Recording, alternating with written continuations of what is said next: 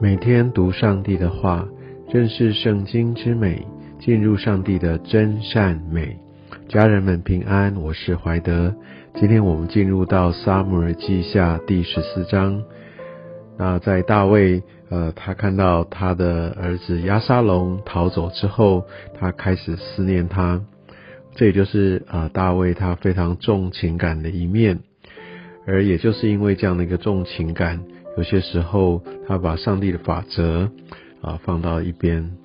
我们可以看到这一章的开始，呃，他的最重要的一个臣子元帅约押，他知道王心里想念亚沙龙，所以他就来安排这一连串的这样的一个布局。呃，其实他是站在大卫的角度，他知道大卫思念他的孩子。但是呢，因为亚沙龙他杀了大卫的长子安嫩，所以按照情理法，大卫都不能够放过他。但是大卫又真实的很思念他，所以约押就来导演了这一出戏。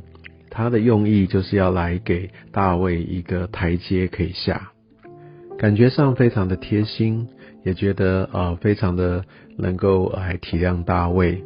还觉得他非常同理大卫，甚至帮他找到一个解套的方法，非常合乎人之常情。但他却利用这种人之常情来对抗上帝的法则、上帝的心意。其实这是一种欺哄的表现。从这个呃戏码来看到，呃，特别在第七节我们读到他这边所陈述的，感觉上就觉得情有可原。有这些的原因啊，你你真的就存留一个那个杀人的那一个把班免的两个都被杀了，要不然你就什么都没有了。这是站在人的立场来来看这样的一个事情，所以他避重就轻的，并没有去指出这样所犯的罪，在神眼中还有神律法当中应当当如何行，感觉上。好像是非常的无辜哦。第七节就说：现在全家的人都起来攻击婢女，说你将那打死兄弟的交出来，我们好治死他，偿他打死兄弟的命，灭绝那承受家业的。哇，听起来好沉重。但实际上，在呃摩西的律法非常的清楚，我想神的心意，他也用这样的一个律法来管理。也来维持这个治安跟秩序。如果是蓄意杀人的，就要致死；但是如果他是无意杀人的，他就可以到逃城去。我想这是非常的清楚。但我们可以看到这个富人的陈述，会让人就被误导，觉得好像哇，真的是情有可原。如果真的就按照律法来处理，哇，那真的是有点不近情理。所以我们可以看到大卫，他就因此就被激起来了。大卫也是一个情感丰富的人，而在这个时候，神的律法真的就被他放到一边哈。因为将第八节，王就对妇人说：“你回家去吧，我必为你下令。”好，然后第十节，王又说：“凡难为你的，你就带他到我这里来，他必不在搅扰里。”意思就是，好像大卫在这边，他就要带头来违抗上帝的律法。所以，我们就可以看到，很多时候人会用自己的一些的想法、偏好来曲解神的命令，来曲解神的话，来合理化自己的作为，来给自己呃台阶下，或者说在神的法则在应用的时候。呃，会说神真的是这样看吗？你看这样造成什么样的后果？就好像在创世纪呃第三章，当亚当夏娃面对这个魔鬼的诡计诱惑的时候，他就说神岂是这样说呢？所以，我们真的非要非常清楚明白，抓住上帝的法则，不然否则会用我们人的这些呃一些人之常情，来让自己陷入最终而不知。而我们可以看到最后十七节，这边婢女又追想说：哇，因为我主我王能够辨别是非，如同神的使者一样。这是一个属灵上面的奉承。我们很多时候若又身为领袖，会因为这个属灵是奉承而飘飘然，而失去这个在属灵上面的一个判断力。所以，我们必须非常谨守，知道这样的一个骄傲从人来的感觉上是一个称赞，我们还是需要紧紧的抓住。我们要面对神，可以看到在这整个过程当中。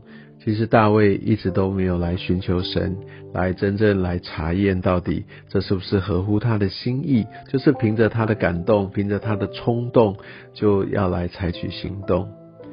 但在这段经文当中，却出现了耶和华，出现了我主我神，其实很多次，但明明是不合神心意、不合神律法的，为什么会讲这么多次？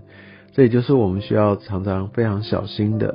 不能够用神的名，或者是用神来当做一个旗帜、口号、包装，来为自己的这些的恶行或不合神心意的事情上面来背书。好像像我这样做都是为神做的，或者我这样做都是有一个背后神应该要可以支持的原因。这一点我们需要非常的谨慎。而这个妇人完全就是在打着神的旗号，也让大卫觉得说：哎。呃，我我可以这样做没有关系，因为大卫还是一个认识神、敬虔的人。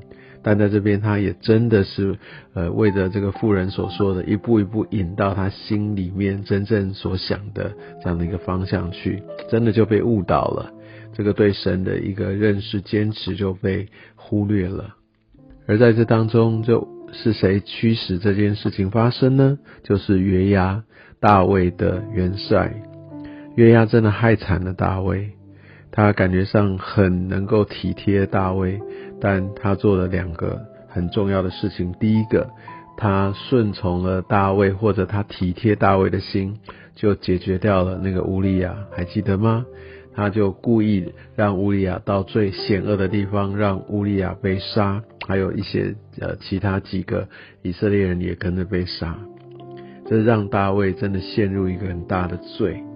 但他的心可能是为着他的老板，为着他的主管，为着他的君王，但他却用这样的一个体贴肉体的方式害到了大卫。而在这件事情，他又蓄意的来导演出这出戏，让大卫有台阶下，让大卫可以不顾上帝的律法，哦，就要把他的儿子约沙龙可以接回来。相信让他父子团圆之后，也许约押自己也有盘算，说这他也成为他们的恩人。所以我们可以看到，好像我们体贴人的肉体，然后带来一个无穷无尽的这样的一个灾难。后来我们当然可以看到约沙龙回来了，但是大卫应该还是有一些的纠结，或者是他对呃。整个的一个亚沙龙下手害了暗嫩上还是有一些的不谅解，但无论如何，我们可以看到他回来之后，王不让他呃来跟他见面，这样过了一段时日。而在这两年当中，我们可以看到约约沙龙也没有很安分哦，他就要打发人叫约押来要拖他去见王，就第二次。他还是不愿意，然后他就放火去把那个约押的田给烧了，逼着约押出来面对。我们可以看到亚沙龙他在这件事情上面，他应该也没什么悔改，他就觉得他就应该回来，这是他应得的。他非常的恃宠而骄，这个时候他根本也没有宠爱，但他可能就觉得我是呃现在是王子了，那大家都要听我的。然后你看我的父王也让我回来了。他并没有悔恨哈，从这个经文记载看不到。然后呢，他也不感恩，对约押是约押来让他有机会可以回来的。结果他不断的去争，然后还甚至放火把这个让他可以回来这个背后的策划者约押哦来给逼出来。他也不感恩他的父亲大卫哦，他非常的自负，他非常的冲动。所以我想，就是难怪在这样的一个个性，或者是骄纵养成的这个过程，大卫应该都没有好好的来教养他，乃至于到后面，明天我们所要读的经文，看到大卫为此付上了一个极大的代价。到目前为止，大卫都没有真正的针对这个暗嫩被杀这件事情，好好的来管教呃亚沙龙。所以，我们真的求神，让我们透过这样一些的历程，今天有很多值得我们被提醒的部分。愿上帝使用这段经历，以他的经文话语来祝福你。